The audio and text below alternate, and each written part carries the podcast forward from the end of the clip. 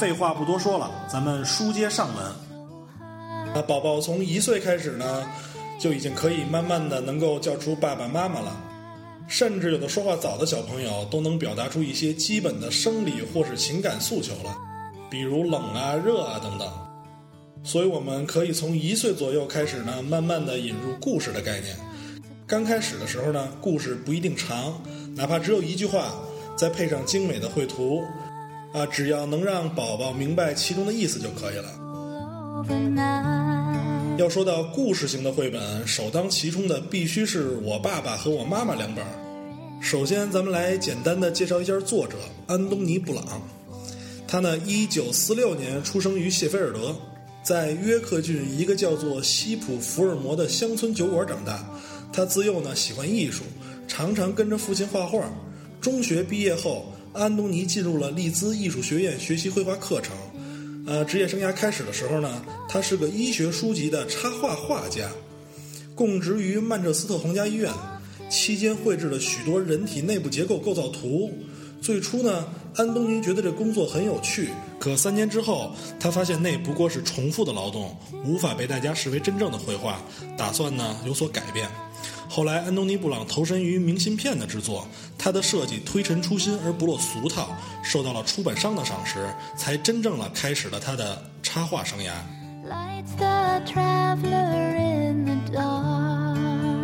作者说完了呢，我们再来说说这两本书。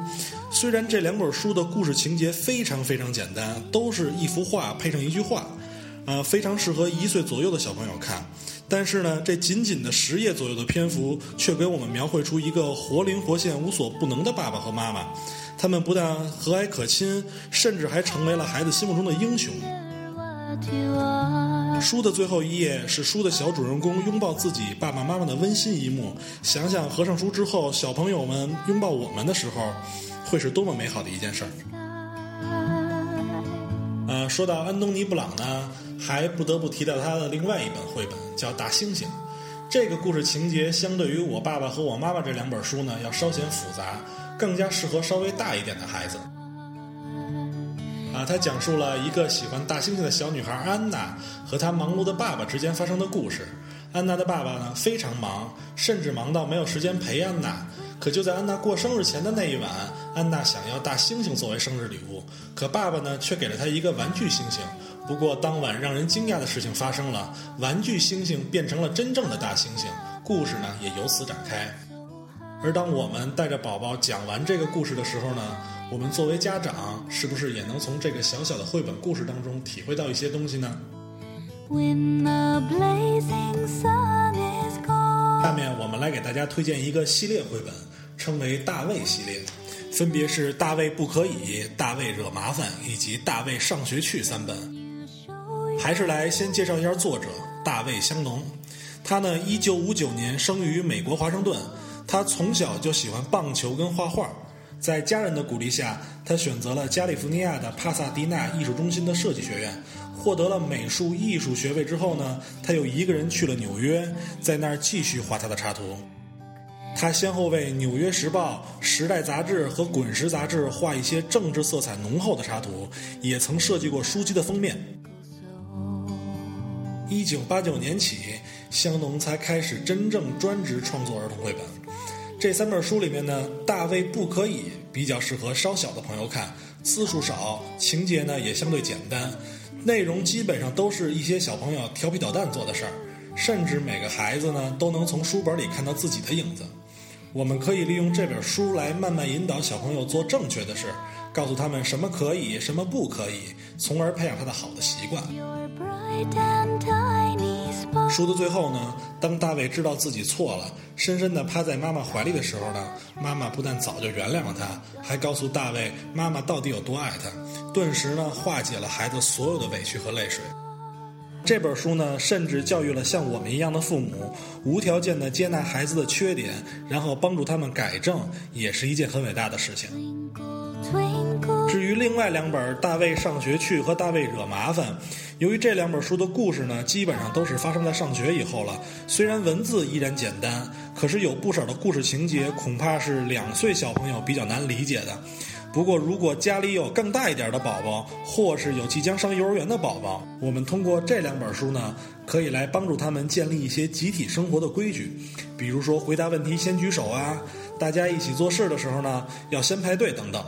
总之，另外两本虽然画风依旧，也寓教于乐，只是对于零到二岁的小朋友稍显得略微难懂一点。我们还是建议将这两本书读给稍大一点的孩子的。说完两位欧美作家的绘本呢，现在我们来介绍一位日本作家的系列绘本，名叫《小熊宝宝绘本》。全系列呢共分为十五本，分别是你好、拉粑粑、午饭、睡觉、大声回答、爱、尿床了、洗澡、刷牙、我会穿短裤了、收起来、排好队一个接一个、谁哭了、散步、好朋友以及过生日。按照惯例呢，我们还是先介绍一下作者佐佐木阳子。他呢，一九五二年出生于日本东北部的青森县，啊，五岁时呢，跟随父母工作调动搬到东京居住至今。他从小呢就擅长绘画，特别擅长画猫。中学时代呢，就梦想将来能够进入美术大学，并从事和绘画有关的工作。美术大学毕业后呢，进入索尼公司从事电脑设计。起初呢，只是设计贺卡以及时尚文具，之后开始慢慢涉足绘本的创作。最初的工作呢，是为角野荣子的小魔女系列画插画，耳目一新的插画在童书世界里掀起一阵热潮，该书得以大卖。结婚后生育了两个孩子，育儿的同时还坚持绘画，从早到晚一直和孩子一起，尽量减少工作的时间来陪伴他们，并给他们讲绘本的故事。当然呢，也包括自己创作的绘本。他的理念呢，是希望在享受亲子快乐的同时，能够创作出一些富有教育意义的绘本。小熊宝宝绘本呢，就是他最典型的作品之一。我们从这十五本书的书名就能看出，说的呢其实都是宝宝们生活中常见的场景和话题，所以很明显，本套绘本就是奔着培养宝宝良好的生活习惯去的。这套绘本呢，内容相对简单，一个故事代表着一个好的习惯，并且配图的色彩温馨，语言呢重复连贯有序，极其适合爸爸妈妈们慢慢帮着那些稍小的宝宝培养好的习惯。当然，书角的圆边设计、轻便的开本，会比以上几本硬皮书更适合让宝宝舒服的把书拿在手里。呃，佐佐木阳子呢，还有另外一套绘本也深受好评，名叫《噼里啪啦》系列。全套绘本呢，一共分为七本，分别是《我要拉粑粑》《我去刷牙》《我要洗澡》《你好》《草莓点心》《车来了》以及《我喜欢游泳》。本套绘本呢，其实和上一套绘本的目的一样，都是为了帮助宝宝培养好的习惯。不一样的是呢，本套绘本的情节以及故事结构都相对于上一套绘本要复杂一些，而且书的内容里加入了翻页的设计，在书页中可以不时翻开一些折叠面，让人看到图画里面的故事，从而提高阅读的趣味性。虽然论坛里很多人都说有了上一套绘本就可以不用这套噼里啪啦了，但是我们觉得这一套可以作为上一套很好的补充。随着宝宝的长大呢，当他们觉得小熊宝宝那套看腻了，或是觉得过于简单了，我们可以用这一套绘本继续巩固培养他们的好习惯。呃，说到日本作家的绘本呢，我们再来介绍另外一个系列的绘本，叫做铃木绘本。之所以称为铃木绘本呢，是因为本套绘本的版权来自于日本的铃木出版社，而铃木出版社又是日本非常知名的儿童月刊的出版机构。本套绘本就是从铃木出版社总共七百多本绘本当中精挑细选出三十本，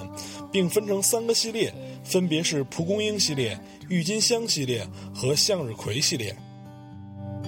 呃，这里面蒲公英系列是专门为那些低年龄段的儿童准备的。呃，本系列的十本书分别是《朝我这边看》《绵羊面包》《绵羊面包又来了》《喔喔喔》《我的苹果》我也呜嗷呜嗷的哭了，《小蜜蜂嗡嗡》知道我吃什么了吗？转啊转，以及粑粑。呃，是由宫西达也、宫本忠夫、秋山匡。长谷川香子、西村敏雄和三之三七子等六位绘本作家分别绘制完成的。本套绘本并不像上一套那样仅仅是培养好的习惯，它从简单的介绍事物到体现事物发展的自然规律，从朋友间的分享到成长中亲人间的理解与信任等等，应有尽有。不仅如此呢，本套书的画风亲切，色彩鲜明，故事充满智慧，情趣盎然，画面呢细腻温馨，非常具有亲和力。不过，唯一的缺点呢，就是这套绘本的书角缺乏那种圆边的设计，特别小的小朋友啊，翻阅本套绘本时一定要小心，不要被划伤。日本作家的绘本说完了，我们现在啊，不得不提一下那本被翻译超过五十种语言，全球呢销量已经超过三千三百万，风行世界四十多年的经典绘本《好饿的毛毛虫》。作者呢，就是大名鼎鼎的艾瑞卡尔。他呀，一九二九年出生于美国纽约，一九三五年呢，随父母到德国定居。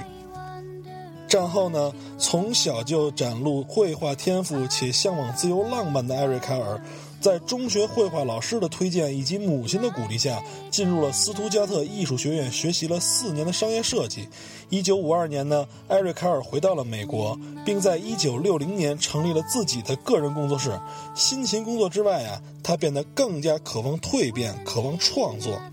一九六七年，艾瑞卡尔首次有机会为孩子的书配上插画，这次充满乐趣、大胆发挥创意的过程呢？让他感觉畅快淋漓，也引领了他日后走向儿童创作绘本的道路。他年近四十才开始创作绘本，迄今为止啊，已经创作了七十多本色彩缤纷且具有拼贴画风格的绘本，很多呢都被翻译成了多种语言，小读者遍布世界各地。现在我们再回来说说这本充满了诗情与创意的绘本。它通过用拼贴的技法、绚丽的色彩、充满奇思妙想的创意，讲述了一只毛毛虫成长的故事。绘本呢，仅仅通过十几页的篇幅，不但描述了毛毛虫破茧成蝶的自然现象，还教会了孩子们星期、数字等概念，甚至包括吃多了会肚子疼等简单的小道理。艾瑞卡尔喜欢在创作中使用那些绚烂明亮的色彩，描绘那些自然界真实的生命，让孩子们能产生同感，并试图给孩子一个温暖的童年，同时安全地消除他们对未知世界的恐惧。呃，说到艾瑞卡尔呢，由于他的作品众多，所以啊，我们还想向大家再推荐另外三个绘本：《棕色的熊》，棕色的熊，你在看什么？爸爸，我要月亮，以及从头动到脚。我们先来说说第一本，这本绘本是通过双语的形式，在不断重复的句式中，宝宝渐渐感知到中文和英语两种语言的韵律，随着节奏可以轻松认识到五彩缤纷的颜色以及各式各样的动物。同时呢，配有色彩鲜艳的画面，让宝宝在即使听不懂所说语言的情况下呢，也一样知道爸爸妈妈们在讲什么。全篇文字简单，读起来轻松愉快，非常适合年龄稍小的小朋友观看。同时啊，也可以当做英语的启蒙读物，来向宝宝们引入第二种语言的学习。我们再来说说第二本《爸爸，我要月亮》。这本绘本呢，讲述了一个小女孩小茉莉拜托她爸爸给她摘月亮这个简单的关于梦想与关爱的故事。她通过书中上下左右打开翻页或是折页的形式，让孩子们感受到空间巧妙延伸的创意。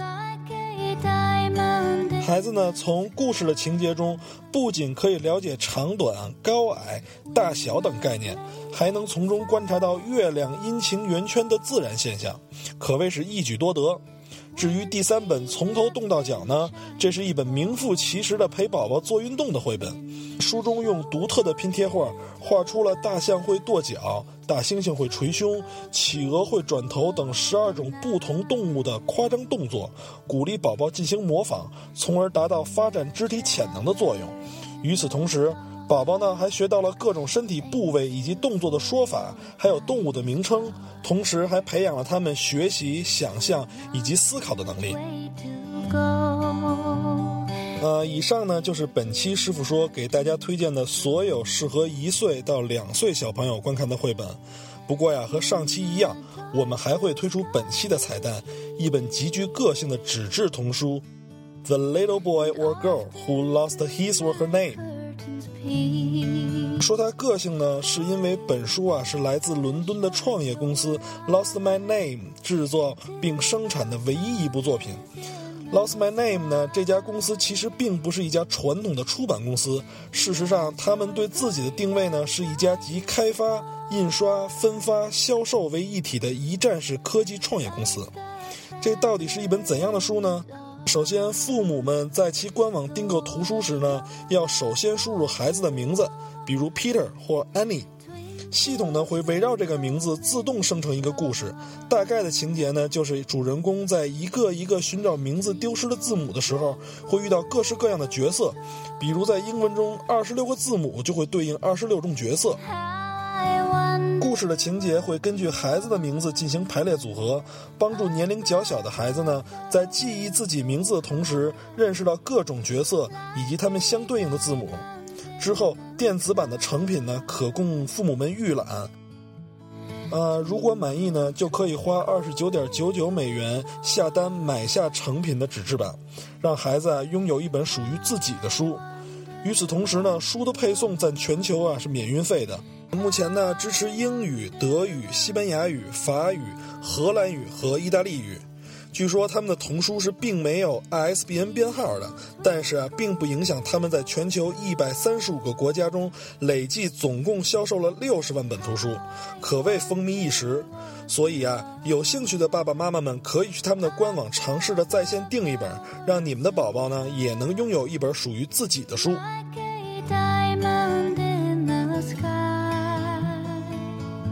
以上呢就是本期师傅说的全部内容了。在这儿呢，小张同学非常感谢大家的收听，我们呢下期再见。